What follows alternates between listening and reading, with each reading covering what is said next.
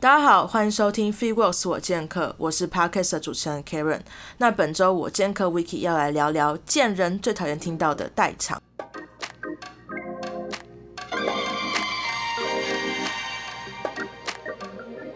那这是要跟 H 元和教练一起。那我们先欢迎 H 教练。 Hello，大家好，我是 H 教练。 Hello Hello，那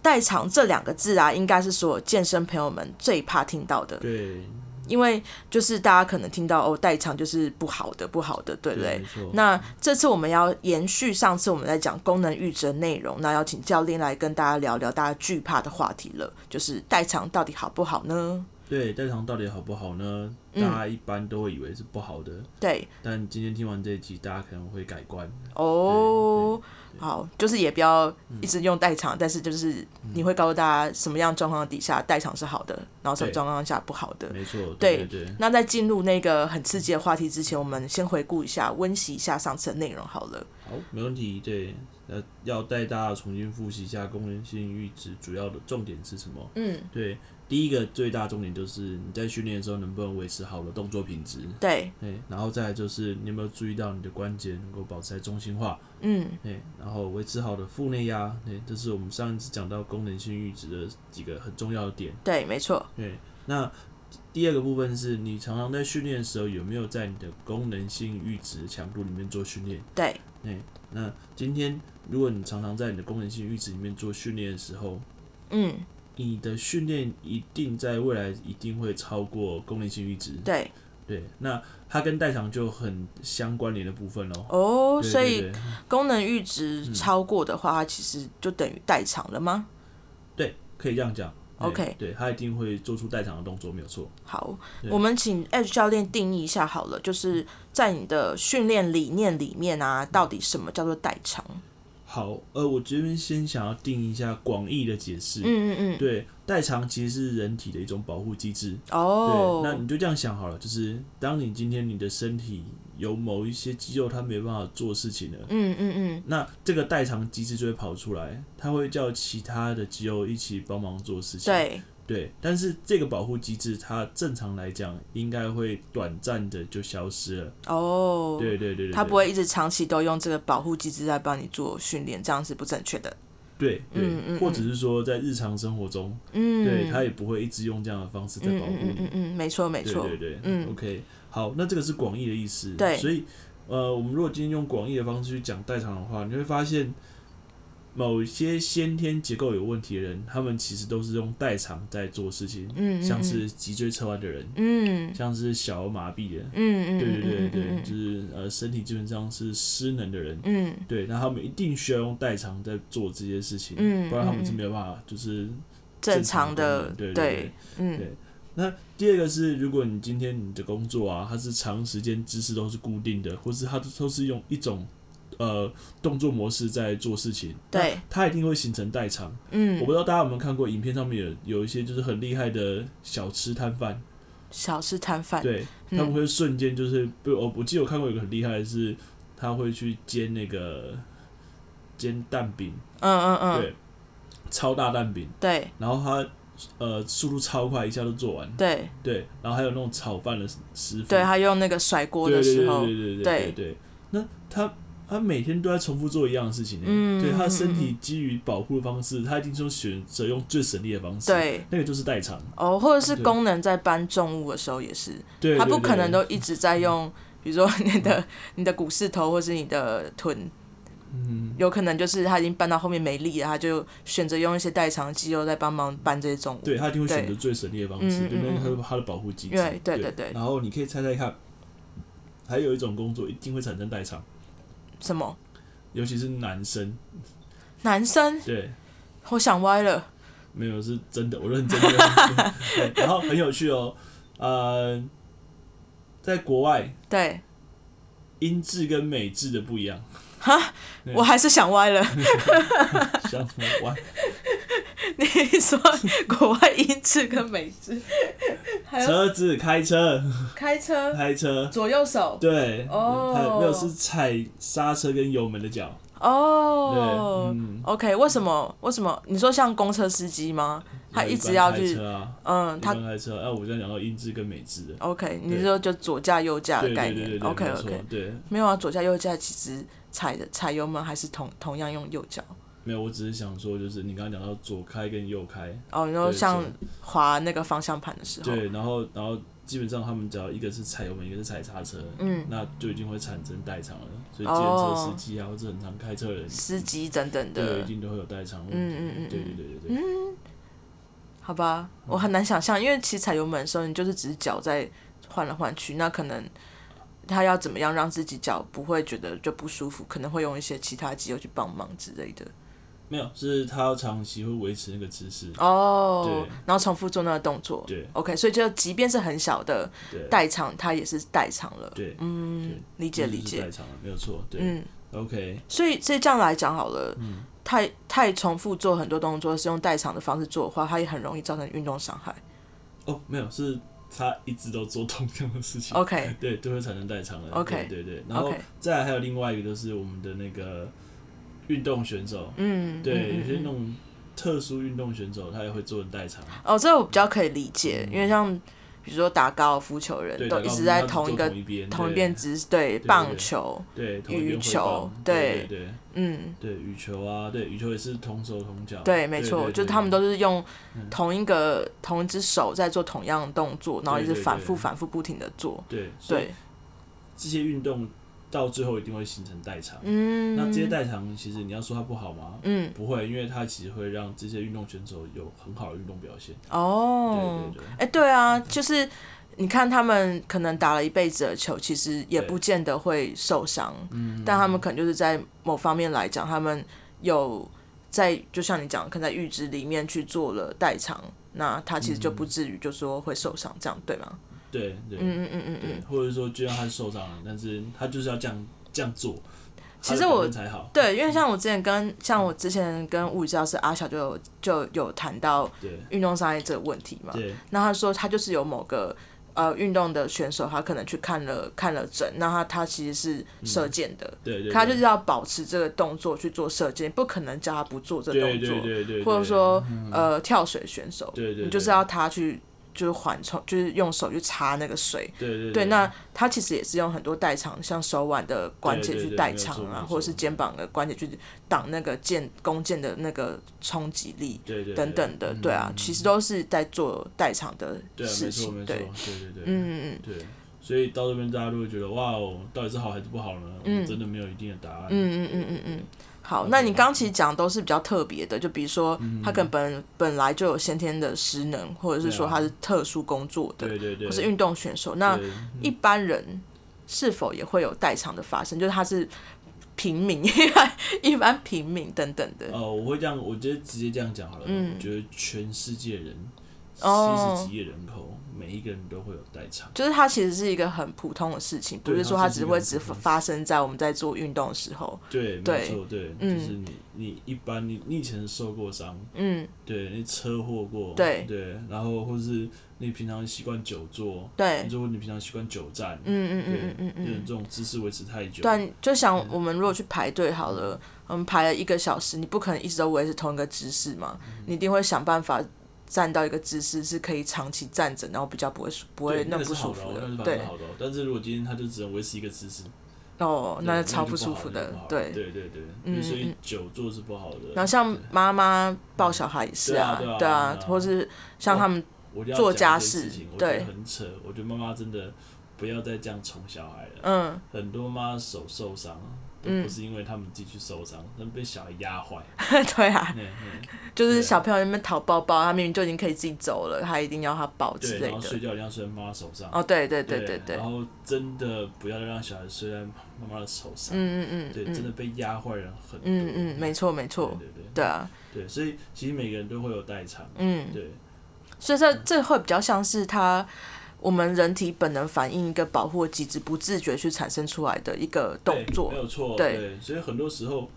呃，你是不自觉的，嗯你自己嗯都不知道，嗯嗯嗯别人跟你讲，然后别人帮你录影，他说哦，原来我会做这样的动作，嗯嗯嗯嗯对，嗯但我嗯一直都不知道。 OK，OK，对对，好，那还有什么样的例子是比较大家印象可以比较深刻的？比如说在一般人的代偿里面会发生的，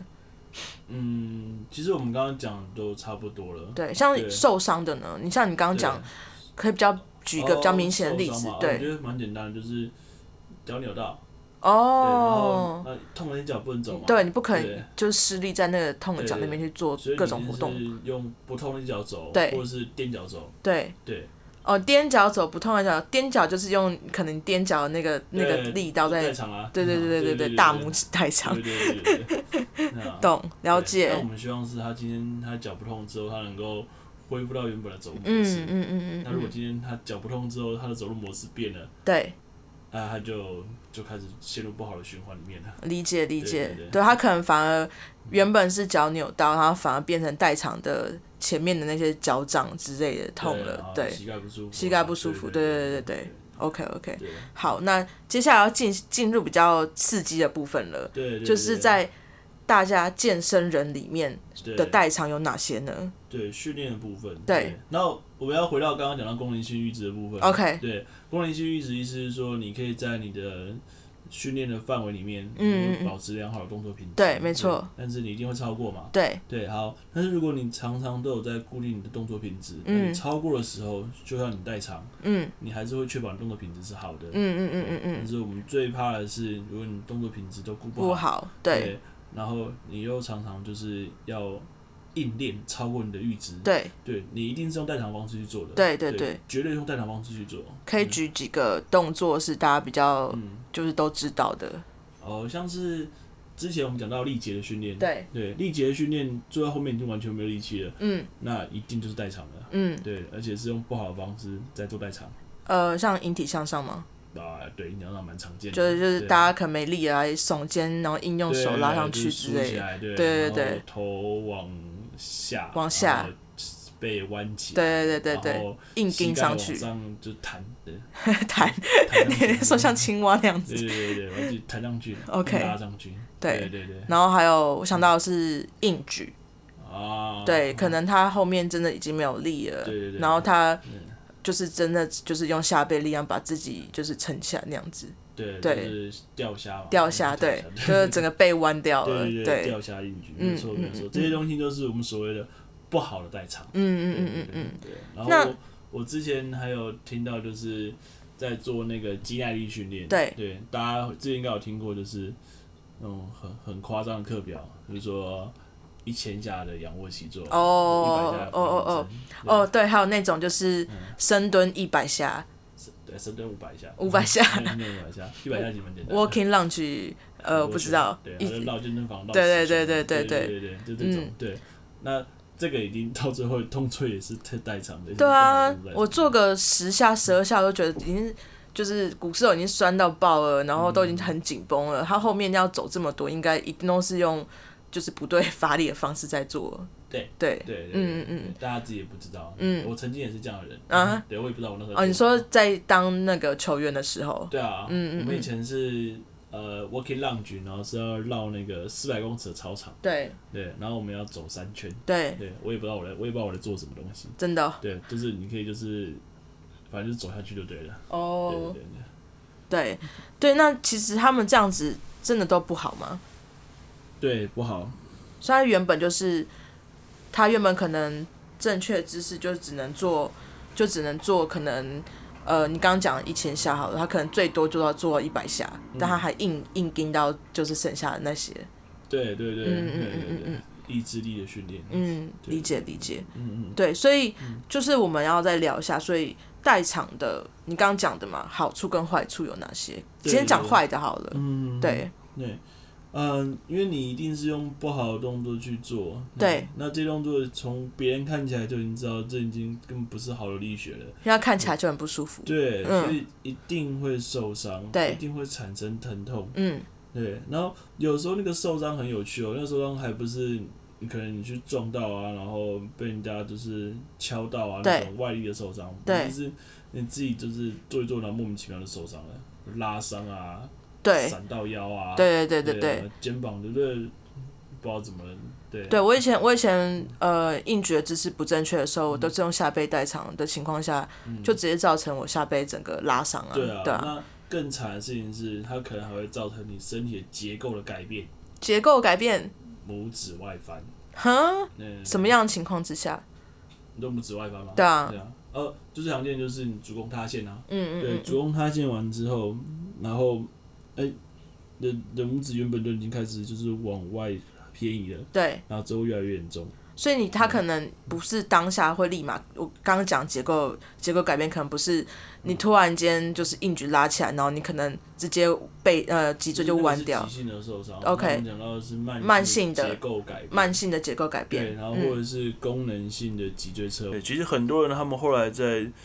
呃经过就是好的力学训练之后，他们的功能性脊椎侧反而之后就变好了。哦，对对对，嗯， OK，所以就是说，如果说原本功能性脊椎侧弯，它是可以有办法可以改改变的。对对对，嗯，嗯，没有理错嗯解。理解。那代偿的坏处都讲完了吗？还有什么不好的？就是代偿。它有什么不好的代偿吗？嗯，嗯，就就是主要那几个我们刚刚讲的几个部分。对啊，就是它可能有产生对新的疼痛啊，对对对然后它不是外力的伤害，它可能是慢性或者是对对它对，是呃就是就是功能性上面它可能会有一些失能，失能、对对对，然后后或跟是结构改结变，构改变对，等没等有的。哦错没有错，对，嗯 OK，好，可能原本你没有没有这些问题，那你可能做了这些代偿之后，它反而就发生。好，那重点来了，就是你刚刚讲到代偿是有好处的，对那我没有想错我相信也是这今天这个节目的最大重点。对那对对。可以跟我们分享一下代偿有哪些好处吗？对，因为其实当大家还记得代糖的真正的定义，就是它是一个身体的保护机制。对，所以其实你今天代糖用的好的话，你的身体其实会很省力。嗯，对，那再就是你会因为避免疼痛而产生新的动作，那哦你，的身体就不会因为原本的疼痛，然后继续更严重的痛下嗯去。嗯嗯嗯嗯。对，那意思是说，他有可能今天他有可能本来就是呃有有不舒服的状况，那对嗯但他是在省力跟避免疼痛的情况之下，他产嗯生新的动作之后，他反而就是不会因为这样子，然后就没有办法继续运动。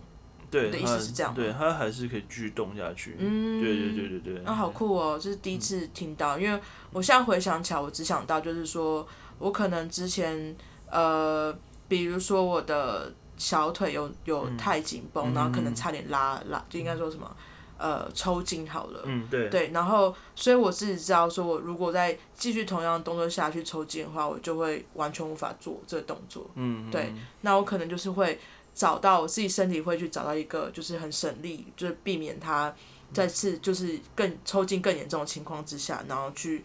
就是继续动运动下去，我还是顺利的做完那一个动作这样子。对嗯对，代糖的机制可以帮助你去做这件事情。嗯嗯对对，所以它就是一个保护机制。嗯，对，理解那理解，另外一个呃最大的好处就是，它其实可以让我们的技术的动作发挥最大的效果。哦，可以举对个例子吗？呃，像我们刚刚讲到就运动选手，嗯嗯，对嗯，他就必须要用这些代偿的方式，嗯，对，让他的专项的动作跟技术动作有一个很好的力量传递的方式。就比如说打棒球的、打高尔夫球的选手，他们可能对，用代偿动作，他反而就是可以让对对他的对力量做到最大，然后可以就是动动作做到最好，最好之对，类没的有错，对。如果你今天你去破坏他这个代偿，他反而可能就不知道他要怎么真的，所要怎么以动嗯了。对这是很这是很奇妙的地方哎、就是你真的在这样动作，你可能都一直在做代偿，但是你还是有办法发挥这样子的，就是技术。对嗯对对嗯对嗯对对，好，那就是有趣的点是，学生要怎么去分辨自己是在好代偿好的情况之下做这些动作？对，没有错，就是今天我们呃很多人在讲到训练的部分，嗯，对，如果你今天训练的时候你都能够保持在功能性阈值的强度，嗯，对你常常有去注意到你自己的动作品质，嗯对，嗯那我觉得你不用太担心代偿带给你的坏处，哦、对对对，对，嗯 o k 对，那呃其实那些嗯、不懂得怎么去顾忌动作品质的人，嗯，对，那他们可能也没有办法自己去察觉到自己的代偿动作其实是不好的。哦，所以是自己会身体上面会有感觉，他在代偿。就比如说，就算你今天即便动作是好的情况下，你知道在接下来做的动作它是用代偿发生的时候，你自己自己身体会有感觉的。对，可以对可以举几个动作例子，比较可以明确的，可以让我们想象吗？对啊，对，就你刚刚讲到的引体向上，嗯嗯，对，好，通常在训练引体向上的人，如果他们今天动作从一开始就不好了，嗯，对他就是用手硬拉，然后用膝盖往上抬的方式让自己上去，对，对，那他今天他的动作一直都是不好的代偿方式嘛，嗯对，但如果今天你的动作是很标准的，嗯对，从手肘开始去带动你肩胛骨下压，对对，然后保持身体的刚性，对对，稳稳的拉上去，对，对，那你今天最后就算是最后一下你拉不上去了，嗯对，好，但你还是想保持这样的动作品质上去，嗯，那还是代偿啊，可是并不会有什么太大影响，哦那因它为代偿在哪里他可能没有办法，呃，用他原本有力的肌肉去做事情了， ？OK，对，他的阔背肌可能真的完全没有力气了，对或者说他今天他也没办法用到阔背肌，嗯，对他今天只能用前臂去做，哦，对，但他其他的，但他只要是那个动作模式是对的，对对对，他就对会他对就是这动作还是有算做到完整。对对对，没有错。 OK，对 OK 然后这个机制其实不会一直留下去，它可能在它恢复之后，就是这个代偿机制就没了。嗯，嗯对嗯嗯嗯嗯。哎、可是你上次有讲到说，大脑永远都只有记得最后那几下的动作。对，没有错。所以我要讲的这个重点。嗯今天你很明显知道是用代偿的方式在做，对，可是你动作模式还是对的，对，它还是会记得好的动作模式。哦，对，所以就算你在没力的状况下面，嗯对，它还是可以做出漂亮的动作。 ，OK OK，对，那如果是以运动来讲的话，我记得拳击选手他们常常会说，他们会在无意识之间打出他们身体生涯里面最漂亮的一拳。嗯，对，，那个也是代偿。嗯，那已经算是呃大脑反射的一个动作了。对对，那没有对，错，没有错。嗯对嗯对对嗯对嗯嗯，理解理解，好，嗯还蛮特别的。嗯，就真真的觉得人体真的太太妙了。对，它是一个很奥妙的一个就东西。是大家都讲说你嗯你多做你就会习惯，所以即便就说现在好的动作品质已经嗯是跟你之前的动作、动作上面是已经是相相相抵触的，对可是因为你只要一习惯，以即便你习惯这个动好的动作品质，你就嗯会去记得它。对对对，那记得它之后，你用比较省力的方式去做完这些动作的话，其实来讲你就会。我觉得会自己会达到更好的运动效果，因为即你是用好的呃对品质把它做完嘛，所以效果一定会比较好。对，没有那错。嗯你又可以用代偿去做到最后那几下动作，其实你是更省力，所以就等于说你在嗯后续的、呃，比如说酸痛啊，或者是嗯不舒服的情况就会减缓非常非常的多。对，没有错，嗯没有错嗯嗯嗯。对，那我们刚刚讲到的是一般人的训练。嗯嗯对，嗯可是如果今天他是为了要追求他的运动表现，对或者说今天他就是要超越自己，要突破极限。对，对，那他的代偿啊，哎、只要他的代偿是有效率跟合理的，嗯对，那这些东西我觉得都是好事情。嗯嗯，对对对对嗯对，那这些代偿一定可以帮助他能够达到更好的目标。嗯，对理解对。所以它就是有点像是呃，大家去接受代偿这件事情，就要调整一下自己的心态。对嗯对就对，嗯是说你要知道说什么样的就是选择情况底下，你可以使用代偿去做这些动作。对，没有错，没有对错，对，所以就是你可以再讲讲，比如说对于练健康的人来讲好了，嗯嗯他对于就是比如说好的或坏的的嗯代偿，他要怎么去做到最高的效益这样子。好，OK，对对。那练健康对我来讲，意思就是你今天你的训练，它其实会帮助让你的身体，嗯呃嗯更健康嘛，嗯，对，对，然后就是不会有任何的伤痛，嗯，对嗯。嗯，嗯那这意思就是表示说，他今天他是有最少的错误的代偿机制，嗯嗯，对，还有他会有很高的功能性阈值。哦，OK，对，那这两点只要把握住，对，好那他的身体真的就是会会无痛无伤，然后会一直持续延续性的练下去。对再讲白话一点好对了。最少的错误代偿，代表的就是说，在好的动作品质底下，对，没然后有你错。嗯再去做代偿的动作，它就是最少的错误代偿，对，没有错，吗没有？错，对，对，然后很高的功能性阈值代表说你这个训练的嗯整个的呃，比如说动作的呃组数跟、嗯呃，比如说它就是在你的阈值范围内。对嗯 OK，我这样解释好了，就是所谓更高功能性阈值，就是你原本一开始在练的时候，你可能练到嗯第三组，嗯，对，那你就会发现你已经超过你贡献阈值了。对，对，但是如果你今天都持续的练习好的动作品质，你可以练到第四组，你可以练到嗯第五组，嗯，或甚至你可以从强度从百分之五十拉到百分之八十、八十五嗯，嗯嗯嗯对，那是不是你的功能性阈值就提高了？嗯，对，这样子，我这样联想就是说，其实嗯代偿它可以帮你完成，就是好的，嗯就是高的功能性阈值的训练。对啊，对啊，对对啊，对没有错，对没有错，嗯嗯嗯嗯嗯，理解。对对对，好，那对于就是追求运动表现的，或者说专业嗯的专项的运动员呢，他们在代偿底下有什么样的心态的调整，然后要怎么样去选择他什么时候要使用代偿去做这些动作？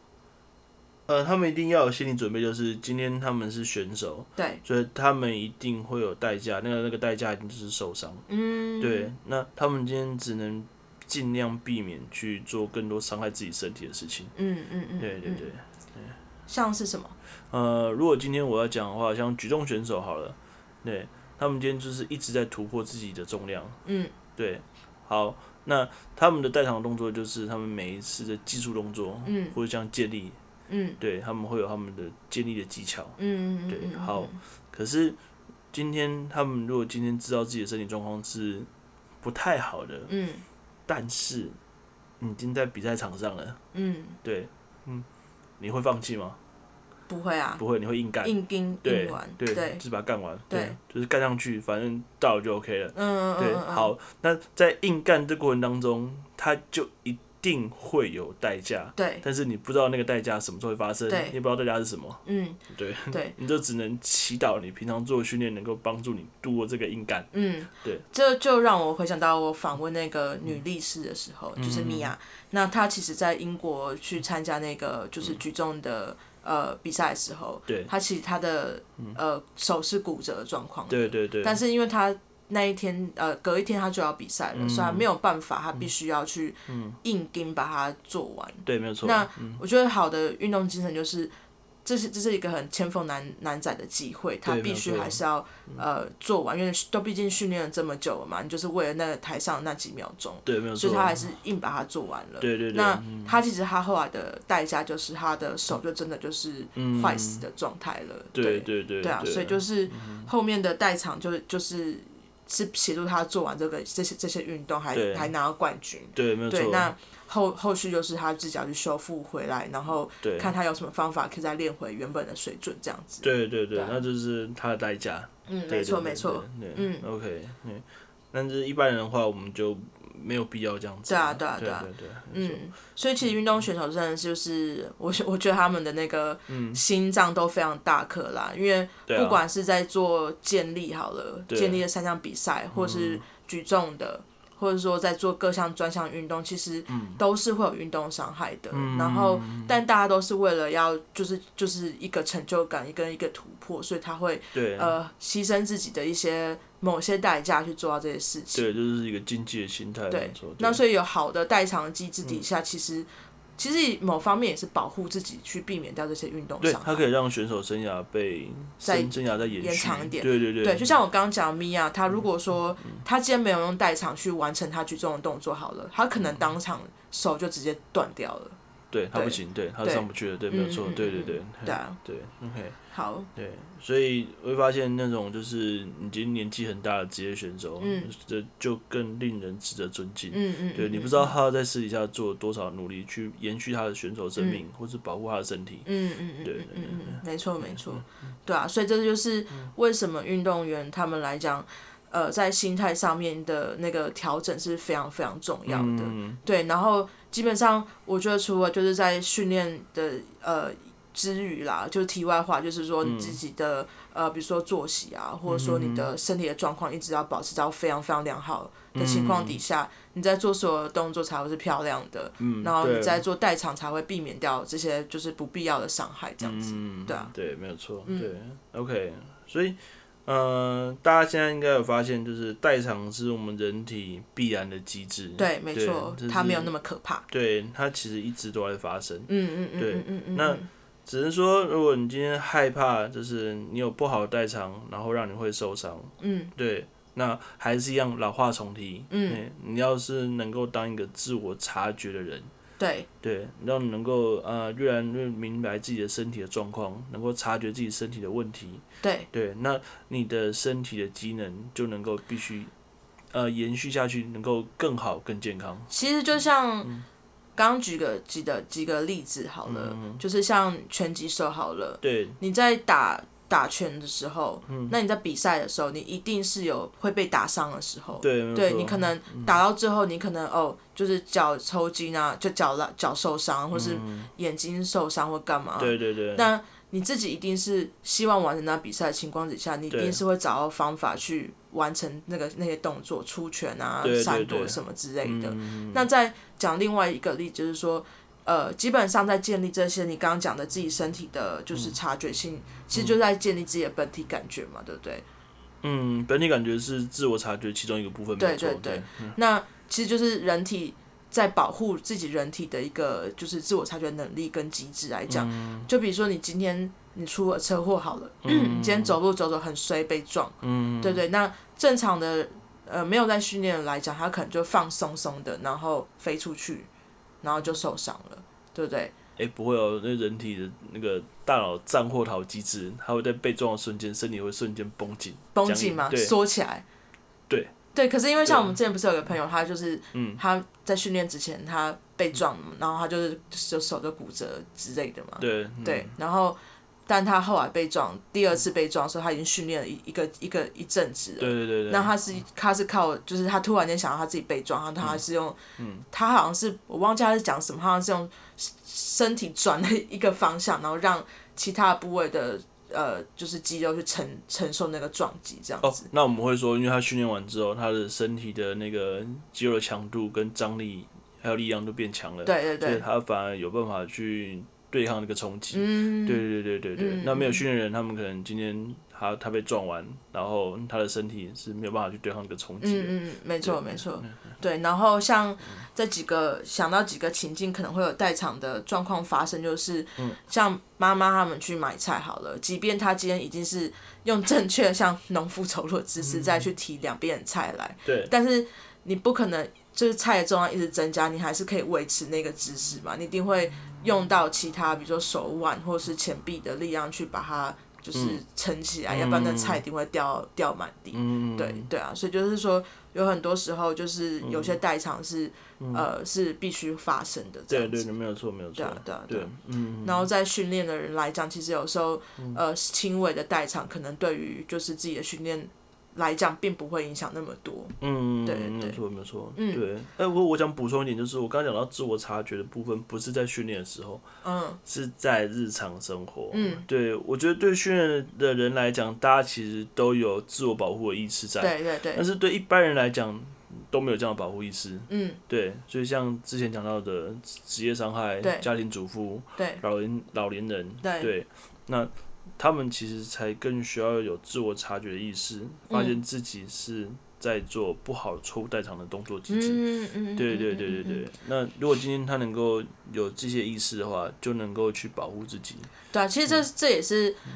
我我相信这是每每一个在嗯健身产业的人，不管是教练还是物理治疗师还是各产业的人，他们其实都很希望传递下去给所有在运动的接触到健身的这些族群们，对对嗯因为有很多例子听过太多，是他可能在、呃健身人当下，他是懂得是什么样是好的动作品质跟什么样是好的动作嗯情况。对嗯那他但是他一旦离开健身房，他就忘记了。对对对，没有错没有嗯错。他回家，他提重物，他还是用代偿的方式，全程用代偿在做这些这些家事啊对，之类的，那就反而又造成伤害。嗯，那有可能就是你训练就真的白练，因为你已经伤害在了，你就必须要终止训练等等。对，没有错没有错对，对对对，嗯嗯，所以就是还是要让自己的脑袋转换一嗯下，有有办法套用你在呃教练教给你所学上面所有动作，可以套用在你自己日常生活中，那才是最好的。嗯，对，没错没错，对对对。好，那嗯呃教练还有没有什么想要跟大家分享有关代偿的？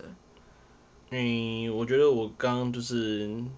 老话重提那部分讲蛮多的，就是那个东西真的蛮重要的，嗯嗯对对嗯嗯对，嗯所以呃，我们已经讲了很多遍了， 它真的很重要。对对对，那对也不是说教大家就是从头到尾都一直在用代糖去做所有的动作啦，对对对就是对说你还是要去察觉自己在什么样情况下会做代偿。那嗯对首先还是要先顾好自己动作的品质，对，没有错，然没有后错，对那你所有动作品质都做到最好的嗯情况底下，你稍微用代偿去辅助你做完剩下的训练是好的。对啊，对啊，对对啊对，没有错，没有错，对，好，那我们感谢今天 H 教练跟我们呃有关代偿分享，希望大家对于代偿的观念会稍微有点改观。对，不要觉得它这么可怕，嗯嗯嗯对对对，嗯好，那如果有呃更多想要跟教练讨论的呢，可以到他的 IG 的专业。嗯，那你的专业是我的嗯啊专业是边缘人也要练，好，你现在有没有想好你的 slogan 呢？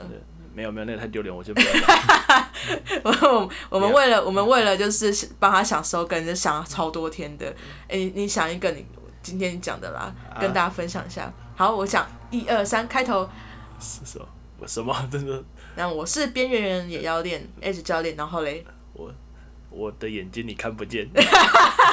有押韵啊，不错哦。嗯嗯，OK OK 嗯， OK。好，那我们再一次哦。好，请问你的专业是